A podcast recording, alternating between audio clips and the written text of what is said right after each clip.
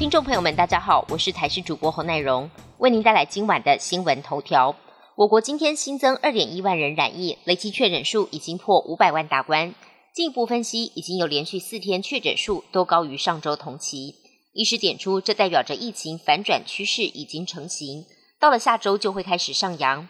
预估下下周，也就是开学日后，BA. 点二跟 BA. 点五就有机会出现黄金交叉，正式进入 BA. 点五流行阶段。而 Omicron 之所以造成大规模疫情，关键可能在患者本身缺乏确诊意识。因为根据美国加州的研究，发现有超过半数的确诊者其实都不知道自己已经染疫。受到太平洋高压的影响，一路到下周二，全台都是高温炎热的天气。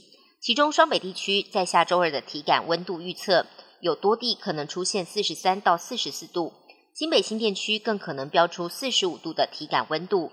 等到周三之后才会变天，水汽也会增多。气象专家彭启明表示，菲律宾东方海面的大低压带有机会在下周成台，但是否影响台湾还要密切观察。电影《金刚》中，故事主角大金刚竟然也出现在台湾。有民众在新北市细指登山，无意间拍下一张岩石的照片，回去之后才发现很像山里的黑猩猩。照片抛上网，瞬间爆红。有网友说，像是电影中的金刚再现。而根据网友提供的线索，金刚巨石位在新北市细致的新山梦湖步道。巨石神似大金刚的侧脸，可以明显看出有头顶、额头、眼睛、鼻子，甚至还有厚实的肩膀与身上的肌肉线条，就像是大金刚从树丛中起身，露出上半身，威武的走在深山里一样。照片一公布，立刻吸引上万网友按赞。外电消息部分，好莱坞女星安吉丽娜·裘丽与前夫布莱德·比特曾是好莱坞最令人称羡的神仙眷侣。六年前两人分手，二零一九年完成离婚。不过双方至今还在打官司。近来有媒体报道，裘丽在几个月前曾经匿名控告美国 FBI，要求 FBI 解释为何不再调查布莱德·比特六年前曾经在飞机上涉嫌家暴一案，而相关细节也一一曝光。两人会不会像强尼戴普和安博赫德一样对簿公堂，引发外界高度关注。今年的二十国集团高峰会将在十一月在印尼的巴厘岛举行。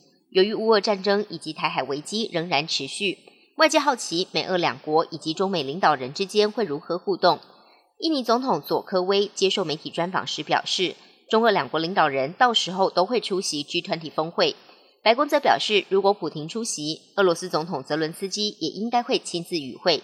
这场峰会也将会是乌俄开战以来，西方国家领导人集体面对面跟俄国以及中国领导人正面交锋，彼此会如何互动，也势必将成焦点。苹果公司在十七号发表安全报告，表示在作业系统内发现了严重的自然漏洞，让骇客可以完全掌控使用者的装置。受影响的产品包括了 iPhone 6s 跟之后的机型。以及第五代之后的 iPad，苹果也随即推出更新，填补自然漏洞。自然专家建议使用者尽快下载更新，并且提防不明讯息。